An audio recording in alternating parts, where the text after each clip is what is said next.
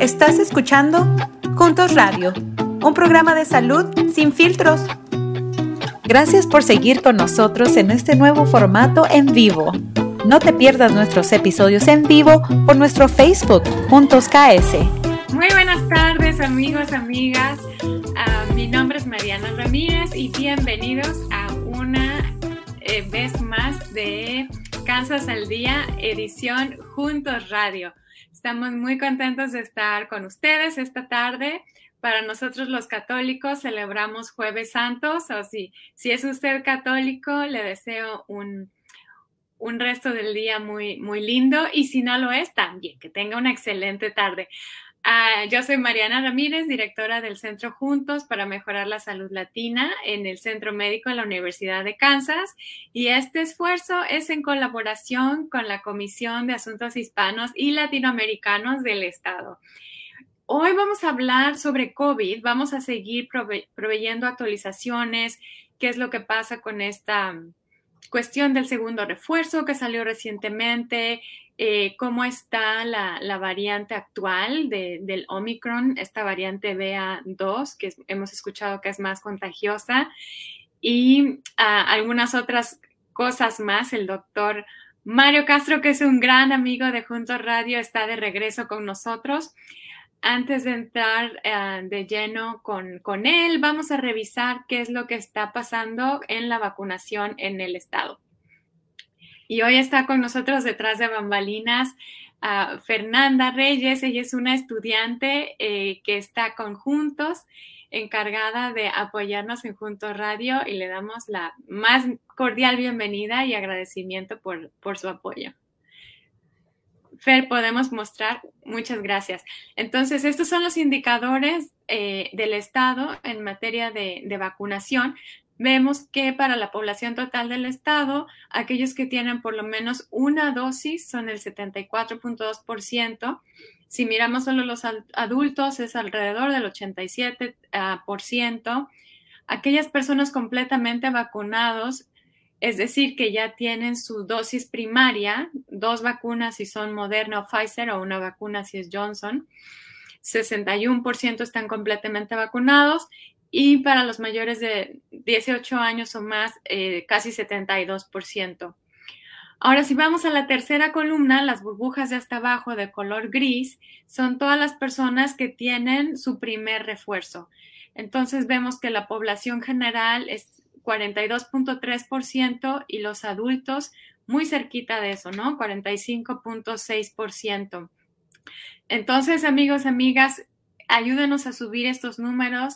Los números con refuerzo todavía están bajitos, no hemos llegado a la mitad. Si usted ya se puso su vacuna, no lo deje pasar. Es como ponerle seguro a, su puerta de, del frente adelante y dejarla de atrás abierta, ¿no? Aproveche la, la oportunidad de ya estar vacunado y protegerse con una, con una capa más, que es lo que hace el refuerzo y el doctor Castro nos va a estar hablando un poquito más de eso. Y cuando vemos del lado derecho, vemos la comparación de indicadores de COVID-19 para la población hispana y la población no hispana. Vemos que los casos por cada 100.000 personas, esto quiere decir eh, que hay 25.823 casos en los latinos por cada 100.000 y 20.636 en las personas no latinas por cada 100.000. Y las muertes vemos uh, que son 160 por cada 100.000 y 267 eh, para latinos y no latinos respectivamente. Entonces, más casos para latinos, menos muertes. Gracias, Fed. Podemos ir a la siguiente. Y, y como información complementaria, aunque hemos visto a nivel nacional un aumento en los casos, afortunadamente las hospitalizaciones y las muertes continúan en una tendencia de, disminución. Eh, bueno, este slide nos muestra los indicadores de la vacuna de COVID-19 en Kansas por eh, separados entre los hispanos y los no hispanos. Vemos en general que la población hispana está más vacunada y que los niños menores de 18 años son los que necesitan incrementar su, número de vacunas. Entonces, las vacunas son la mejor forma de proteger a nuestros hijos contra la enfermedad. Si no lo ha vacunado, hágalo. Es, es la mejor manera de cuidarlo. Muchas gracias, Fer. Bueno, y ahora sí, estamos con un invitado consentido favorito de, de Juntos Radio y además una eminencia en, neumología con, reconocimiento a nivel nacional. Doctor Castro, muchas gracias por acompañarnos nuevamente. Gracias, Mariana. Siempre estoy aquí para Juntos Radios y para nuestra población hispana aquí en Kansas City. Yo sé que sí, usted tiene mucho trabajo viendo a sus pacientes y con todo el liderazgo en investigación y apreciamos mucho que haga el tiempo para estar con nuestra comunidad. Eh, doctor, sabemos que la mayoría de los casos ahorita de, COVID en el país son causados por la variante esta Omicron BA.2, ¿no? Y que esta variante es mucho más contagiosa que las anteriores de Omicron nos ha preguntado la, gente si pueden contraer la variante incluso si ya tuvieron COVID-19. Sí, esto es lo que pasa con los variantes. El virus es muy inteligente. Eh, el, virus mira lo que está pasando en el ambiente, en, la agua, en todos los lugares, y dice, voy a cambiarme para saber si puedo uh, avanzan y podemos causar más problemas de infección. Y eso es lo que ha pasado con ah, BA2.2, es que se ha cambiado este virus de COVID y es un, es un variante que es muy infeccioso. Ah, sabemos que la mayoría de gente que se, que se ven con los pacientes ah, que son activos y contagiosos lo van a coger muy fácil lo que hemos aprendido con este variante es el número uno ahora en los Estados Unidos. Más de 80% ah, de los casos de COVID hoy día son por este variante BA.2. También hemos conocido que eh, este variante es más contagioso, pero no está causando más ah, enfermedad ah, severa. No hemos visto el aumento de hospitalizaciones o muertos con este variante, pero sí hemos visto aumentos de casos de, de, COVID. Um, en algunos lugares de los Estados Unidos, uh, el otro día oímos de Filadelfia que van a empezar con nuestro amigo la y entonces todos los lugares públicos van a empezar con con eh, la máscara para proteger contra este variante. Eh, gracias, doctor. Y eh, creo que eso toca un poco en la, la, siguiente pregunta, que es, con menos restricciones y una variante que pareciera menos peligrosa, ¿deberíamos de seguir usando nuestro cubrebocas aunque no sea requerido? Bueno, eso es lo que estamos tratando de decir es que es importante todavía usan, usan la máscara, ah, especialmente en los lugares públicos, que es lo que hemos visto si cuando suben los casos, después de un tiempo empieza a subir las hospitalizaciones y los mm. muertos. Y no es una cosa que se sube y en el mismo tiempo, es una cosa que eh, ha cogido como unos cuatro, seis, ocho semanas y entonces vemos los casos aumentando de las hospitalizaciones. So, no se pone, no se quita la máscara, mantiene la máscara en su, en su bolsillo, lleva todo, cuando tú te vas a salir para, para comer o va para la iglesia esta noche, porque tenemos que protegernos contra este variante. Muchas gracias. Y entonces, básicamente, ahora estamos viendo el aumento de casos, no estamos viendo un aumento importante en muertes ni hospitalizaciones, pero es posible que esto salga después, porque primero vemos el aumento de casos y las hospitalizaciones y las muertes vienen después. Sí, lo vimos con Omicron y eso que tenemos miedo que esto va a pasar otra vez con este BA.2. Entonces, bueno, la recomendación es seguirnos cuidando, usar nuestra mascarilla en espacios públicos, sobre todo si, si son cerrados, como decía en, la iglesia esta noche y mañana y las celebraciones que siguen, sobre todo si tenemos seres queridos que, que estén, que sean mayores de edad o niños que no se pueden vacunar, ¿verdad? Porque aunque a uno, uno siempre puede pasar el virus, ¿no? Sí, eso es lo que todo mundo de la familia tiene que hacer, porque si los niños jóvenes no lo hacen, entonces ellos cogen la infección y lo traen a la casa, a los abuelos y eso, entonces tenemos el mismo problema, ¿verdad?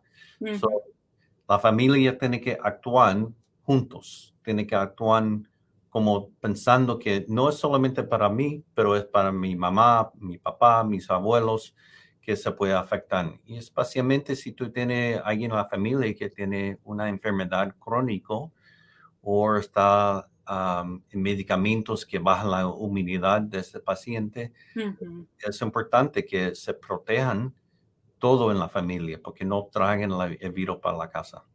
Exacto somos tan fuertes como el eslabón más débil, entonces todos tenemos que estar fuerte. Y hablando, doctor, de los abuelitos, sabemos que recientemente fue aprobado un segundo refuerzo eh, contra, contra el COVID-19. ¿Nos quiere platicar quiénes son elegibles para este segundo refuerzo y por qué es importante ponérselo?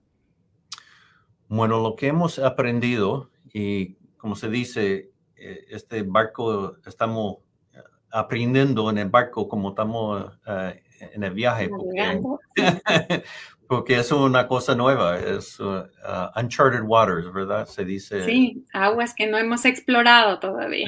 exactamente. Y estamos aprendiendo que después de los refuerzos, de vacunas de refuerzo, que la protección contra el virus empieza a bajar y empieza a bajar ya hace unos cuatro o seis meses después del refuerzo.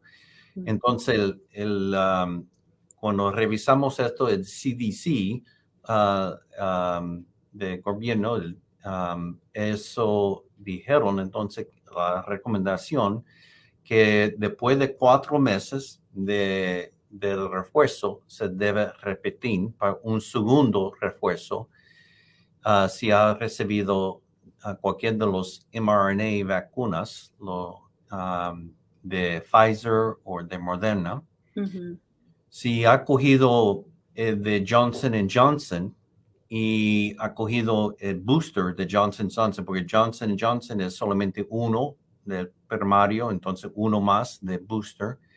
Si ha recibido ese de Johnson Johnson, también recomendemos que coge el refuerzo, el segundo refuerzo del mRNA vacuna, cualquier de los dos, uh, de Pfizer o Moderna, cualquier que, que puedas coger.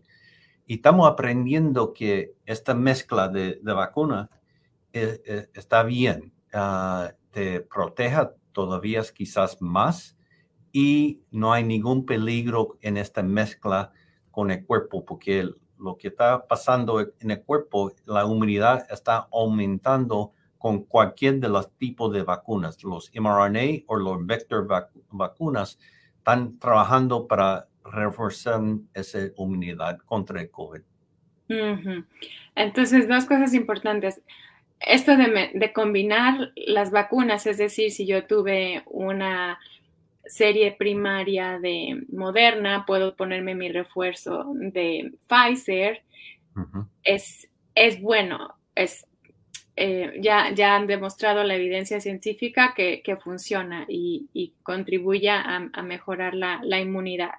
Por un lado, ¿no? Combinar está bien, perfecto. Está bien, no hay ninguna preocupación. Siempre nosotros al principio estamos diciendo, si cogiste el Pfizer, entonces sigo con el Pfizer, si cogiste el Moderna, sigo con el Moderna, pero hoy día ya sabemos que la mezcla está bien eh, no hay ningún peligro con eso y es una cosa quizá te funciona todavía más porque el cuerpo ve algo un poco diferente y dice, vamos a proteger contra este también, y entonces aumenta la, defensa. Más fuerte, sí. Y como usted lo dijo muy honestamente, estamos aprendiendo mientras estamos explorando territorio nuevo, porque es un virus nuevo y no es como que ya teníamos preparado el protocolo de qué íbamos a hacer. Estamos aprendiendo, pero igual es tecnología que hemos usado por muchos años esta tecnología de las vacunas mRNA no es nada nuevo, ya se ha usado con muchas vacunas antes, así como con las de vector. Entonces es tecnología que ya ha existido por mucho tiempo, pero que ahora la estamos usando en, en COVID-19 y estamos aprendiendo cuál es la mejor manera de usarla. Y en el proceso de aprender, pues cambiamos las, las cosas, porque cuando aprendemos algo que lo hace mejor, pues recomendamos la, la nueva manera de hacerlo. Y es, muy importante lo que ha dicho. Eh, es, eh, es una cosa que algunos pacientes me dicen, doctor Castro, tengo un poco miedo porque estas vacunas son muy nuevos y lo digo. Nosotros hemos, estamos estudiando este, este virus de corona, se, llama COVID, es un coronavirus, más de, de, 20 años y la vacuna se ha estamos estudiando esta vacuna, este tipo de vacuna, más de 20 años. Sí, cuando llegó, eh, llegó el COVID-19 y entonces tenemos esta vacuna, empezamos a usarlo en los estudios que hicimos, incluyendo aquí en KU, y, y podemos, ya tenemos bastante información por los últimos 20 um, años que pudimos uh, tratar, uh, usar este nuevo tipo de vacuna contra el COVID, porque ya tenemos toda la información, la investigación, la, sabemos si es algo que um, se puede usar en el cuerpo humano, todo eso ya se había hecho y entonces pudimos uh, llegar este, este con este bastante rápido. Así es, y, ahora que lo comenta, para, para, todos nuestros escuchas, el doctor Castro y la doctora Pajud lideraron uno de los eh, de los ensayos clínicos bien grandes aquí en la región para una de las vacunas de COVID y gracias a que ellos pelearon para la inclusión de, todas las, comunidades, tuvimos una representación grande de, personas latinas, de personas afroamericanas, que tradicionalmente han sido excluidas o incluidas muy poco en la investigación y si no están incluidas, entonces no sabemos si las vacunas o los tratamientos funcionan en nosotros. Por eso la importancia de, por un lado, tener líderes como, como el doctor Castro, la doctora Pajud, que son latinos y están liderando estos estudios y promueven la inclusión de las comunidades. Y por el otro lado, la respuesta de la gente que confió y, participó y gracias a su participación pudimos aprender lo, que aprendimos para poder eh, desarrollar la vacuna. la, importancia de, esa colaboración de, del investigador y, la comunidad respondiendo, participando para que seamos representados y, nos aseguremos que los tratamientos y las vacunas funcionan para todos. Eh, doctor, eh, bueno, cerrando un poco este paréntesis, y regresando al tema de los refuerzos, el segundo refuerzo, ¿quiénes son las personas elegibles para recibir este, este segundo refuerzo? Bueno, las personas que tienen uh, la edad mayor de 50 años, que ha recibido su, su primer booster uh, más de cuatro meses, hace más de cuatro meses. También puede ser cualquier de los dos boosters, el Pfizer o el Moderna. Si es, cogiste de Johnson Johnson y hace más de cuatro meses que cogiste booster con el Johnson Johnson, entonces puede uh, coger esta vacuna. Si tienes más de 50 o más años y o si está compromiso su sistema uh, de inmunológico. inmunológico. Si y esto es importante cuando uno tiene que hablar con su doctor, porque algunas veces es un poco difícil saber si, doctor, Castro, si está baja mi defensa de inmuna, habla con tu doctor porque ellos te conocen lo mejor. si, ¿Qué medicamento está tomando? ¿Ha tenido cáncer? ¿Ha, cogido quimioterapia? está tomando algún medicamento como la cortisona, ah, estos son medicamentos y enfermedades que bajan la defensa y estos tipos de pacientes deben coger el segundo booster, el segundo refuerzo y no importa qué edad. Puede tener 30 años y ha tenido problemas con, con cáncer, entonces estos pacientes también tienen que coger el segundo refuerzo. Muchas gracias, doctor. Y ahora cambiando un poquito de tema hacia el COVID persistente. Sabemos que la vacuna, los refuerzos nos protegen contra una enfermedad bien grave que pudiera resultar en hospitalización o incluso la muerte. Ah, pero incluso si contraemos la, infección, si nos enfermamos, el COVID tiene consecuencias más allá de, de, los días, puede tener consecuencias más allá de los días que uno se siente mal. ¿no? Lo que hemos conocido, escuchado como el COVID persistente, que son estas personas que presentan síntomas aún después de que ya se compusieron, de que, de que ya pasaron los días con, síntomas más, más intensos. ¿Nos puede platicar cuáles son los síntomas principales del, COVID persistente? Sí, um, en, inglés se dice los long haulers o largo plazo, ha tenido problemas con el COVID.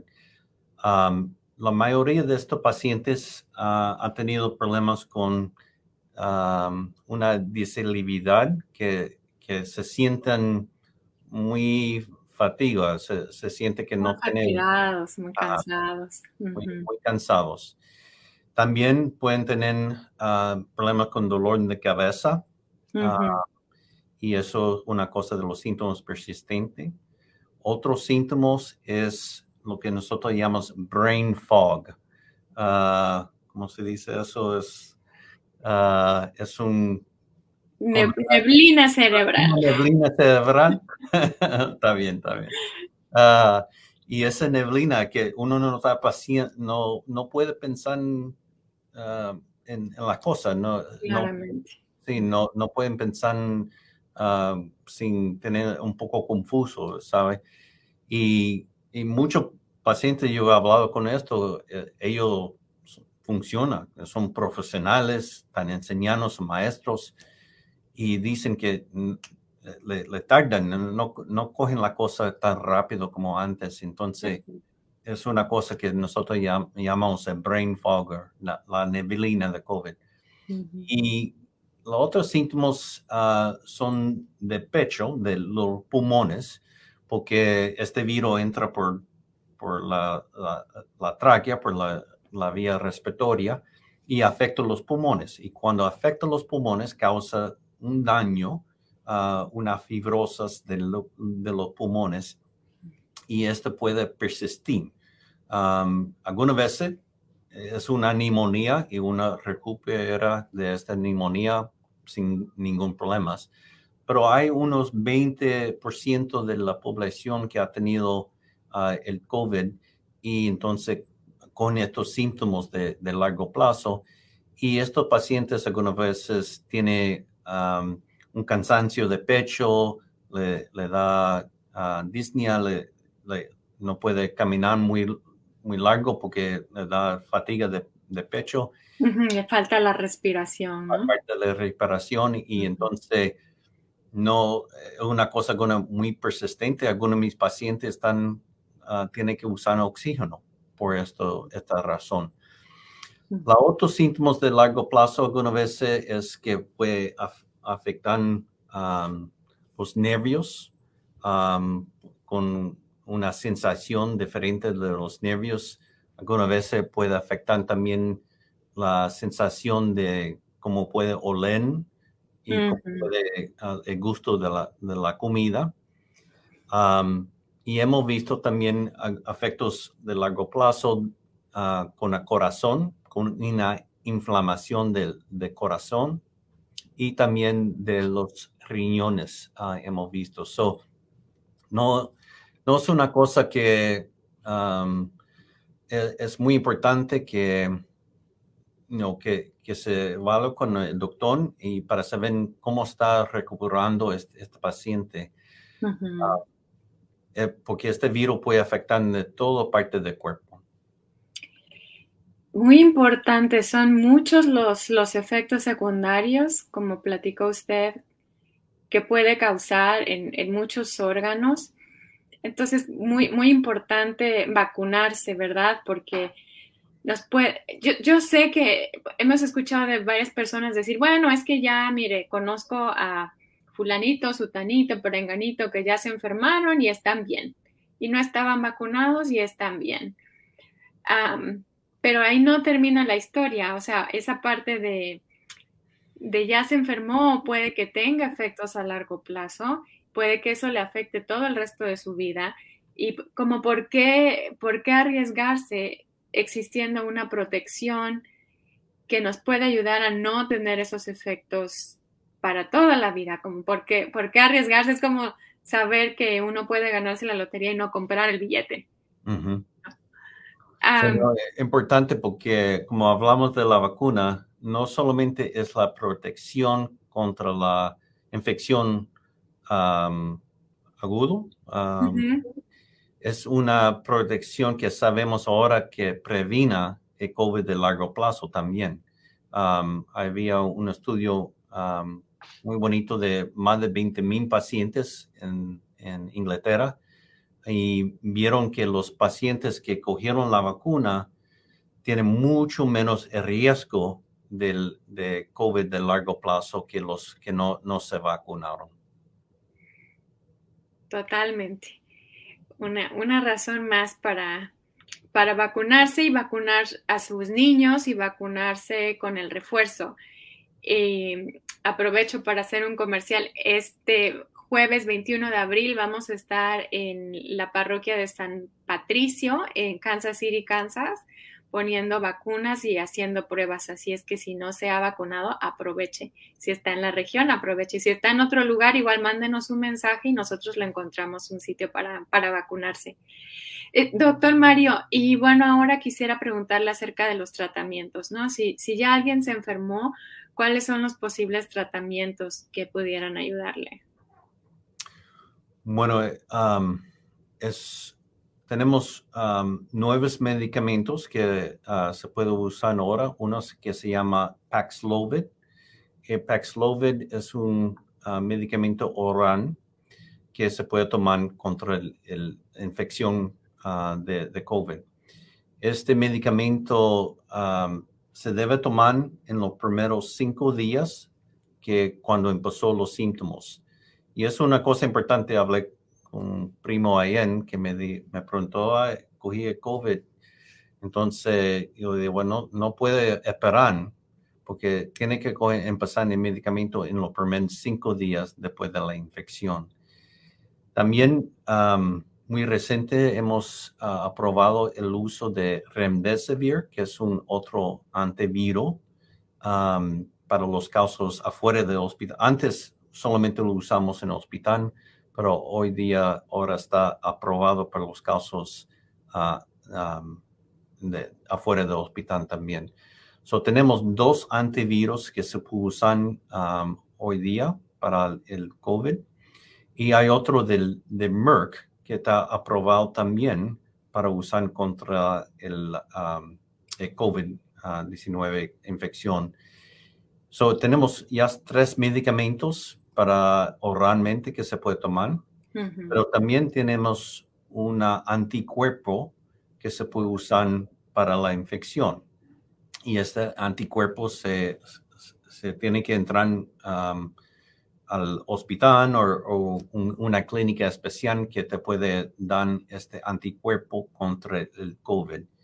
Y, y esta es una mezcla de anticuerpos.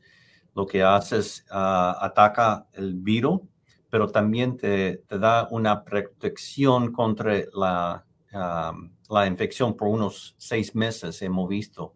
So, es una cosa importante porque algunos pacientes que tienen la unidad bastante baja, a mí me gusta mandar a estos pacientes para coger este anticuerpo porque es, trabaja así. Ah, yo he visto pacientes después, el día después de cogiendo esta uh, inyección, que ya están mejorando. El fiebre se va, ya, ya se siente mejor de los malestar de los músculos los, y, uh, y, y, trabaja bastante rápido. Pero estos son los tratamientos que tenemos hoy día.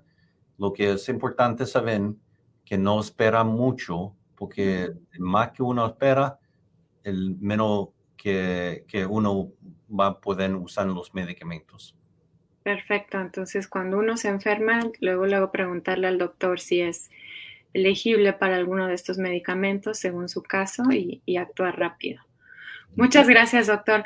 Antes de despedirnos, tenemos una pregunta del, público en, los comentarios eh, y dice, ¿qué recomendaría para contrarrestar los efectos del COVID persistente? Y es de nuestra amiga Laura Canelos. Bueno, es una pregunta que estoy Ah, muy interesante porque no tenemos la respuesta. es una cosa que estamos estudiando ah, en estudios aquí en KU, el Recover Study.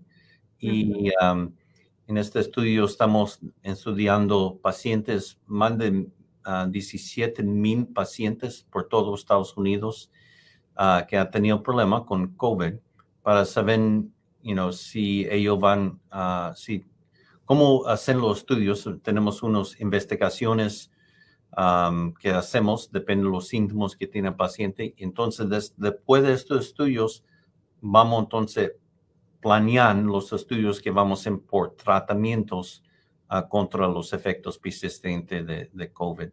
Pero no tenemos ningún medicamento aprobado hoy día. Gracias, doctor. ¿Y este estudio está abierto para personas que tuvieron COVID y quisieran participar? Sí, pueden llamar Adam. Adam, el teléfono de Adam es 913-574-3932.